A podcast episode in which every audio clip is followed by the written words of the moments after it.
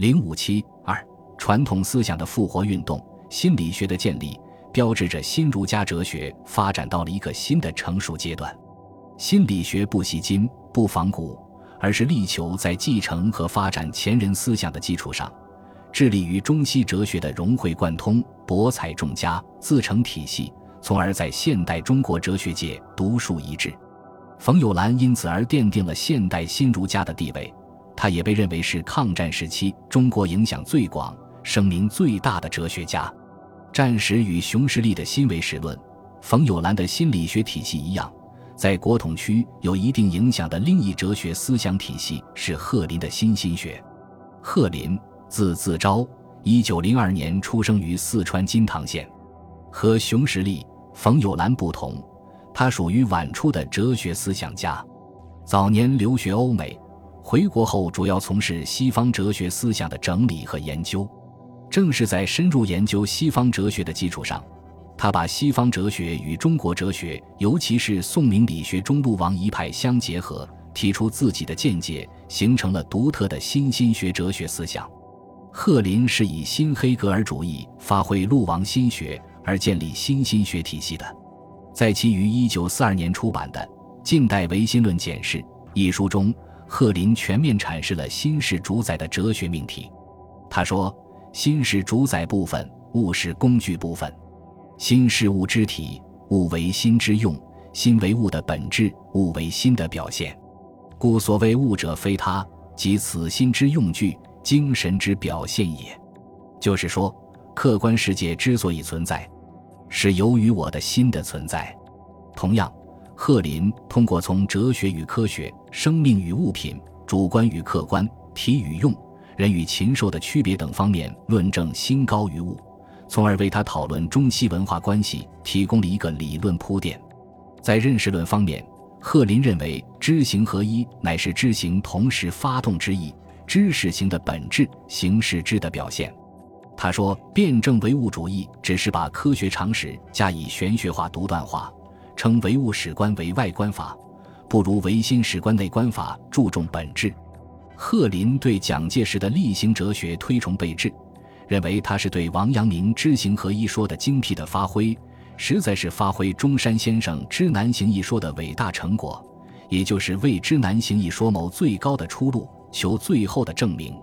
此外，他还宣扬和肯定封建的三纲五常说，说五伦是人与人之间的相对关系，三纲是人与人之间的绝对关系。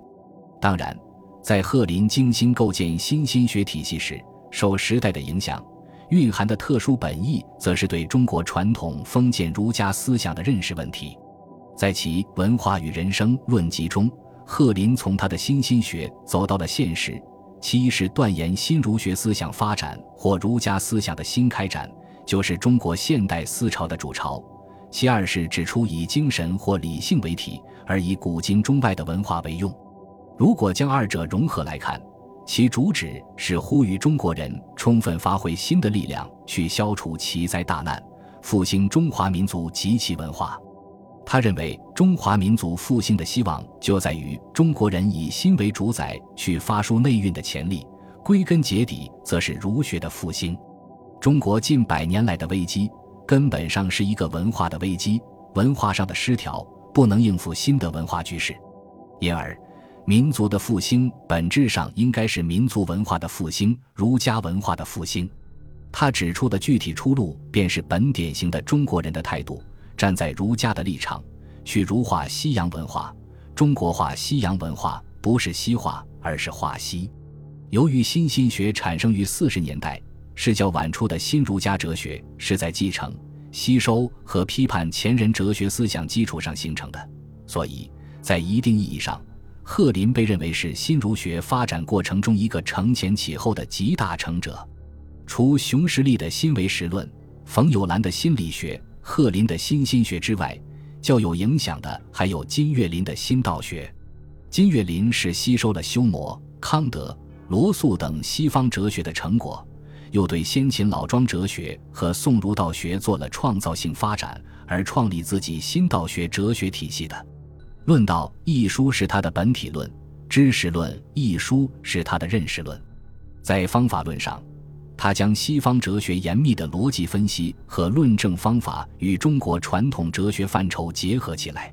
因之，金岳霖被誉为是中国第一个真正懂得近代逻辑学的人。不论是熊十力的新唯识论、冯友兰的心理学、贺林的新心学，还是金岳霖的新道学，他们都有共同的特征：其一，宣扬唯心主义；其二，复活传统思想文化；其三。重建中国哲学为现实服务。当然，由于他们的社会影响以及与现实政治的关系不一样，例如贺林除宣扬唯心主义传统思想外，一度还极力吹捧蒋介石，为蒋介石和国民党的集权统治张目，幻想蒋能采用他创立的新心学来改造国民党、改造社会。冯友兰则因其心理学社会影响大，颇有代表性。因而理所当然地引起了中国共产党人的重视。以延安出版的《群众》为阵地，马克思主义哲学家先后发表了不少批判文章，批判和揭露其反时代、主张维新复古思想、反马克思主义的本质和倾向。